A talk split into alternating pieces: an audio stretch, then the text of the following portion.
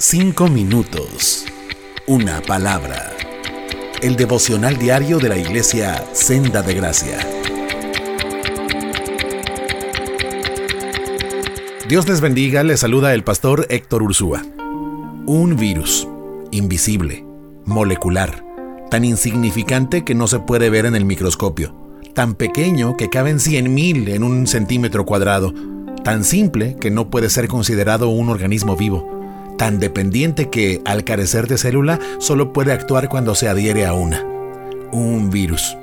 Sin embargo, suficiente para humillar nuestra pretendida grandeza, nuestra vana sabiduría y nuestro supuesto poderío.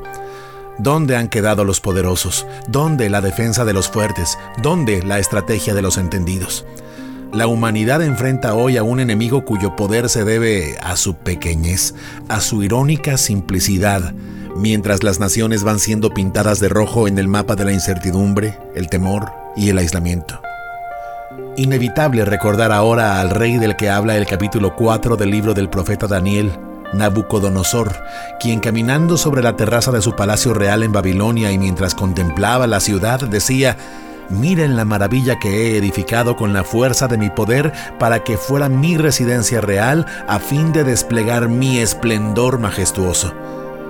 Dice la escritura que mientras estas palabras todavía estaban en su boca, se oyó una voz del cielo que decía, Rey, ya no eres gobernante de este reino, serás expulsado de la sociedad humana, vivirás apartado de todos en el campo con los animales salvajes y comerás pasto como el ganado.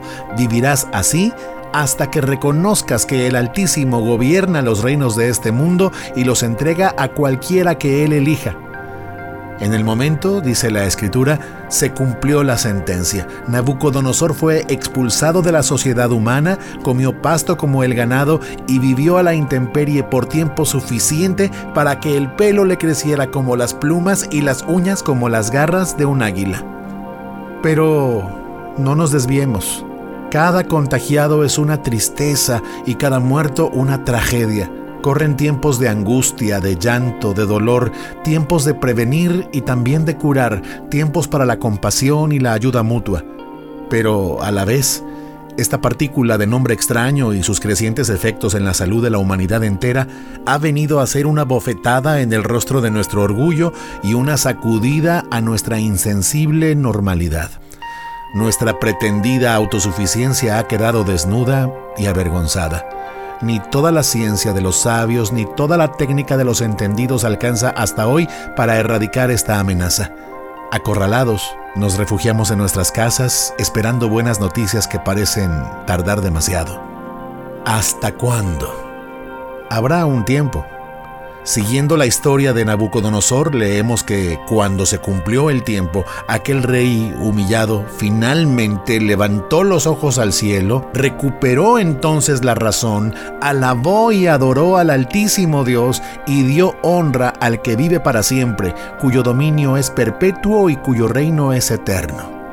Y entonces reconoció todos los habitantes de la tierra son considerados como nada y Él hace su voluntad entre los ángeles del cielo y entre la gente de la tierra y nadie puede detenerlo ni decirle, ¿por qué haces estas cosas?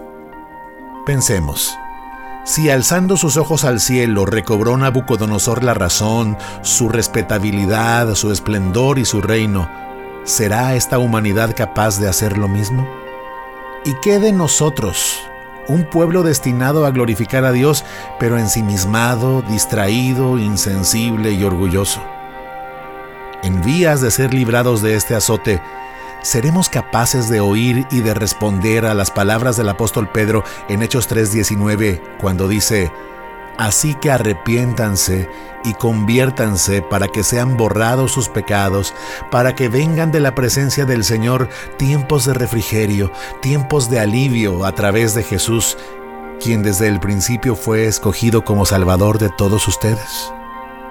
Así podríamos, ya aliviados de este azote, decir junto a Nabucodonosor, Ahora alabo, glorifico y doy honra al Rey del cielo, cuyos actos son todos justos y quien es capaz de humillar al soberbio. Cinco minutos. Una palabra. El devocional diario de la iglesia Senda de Gracia.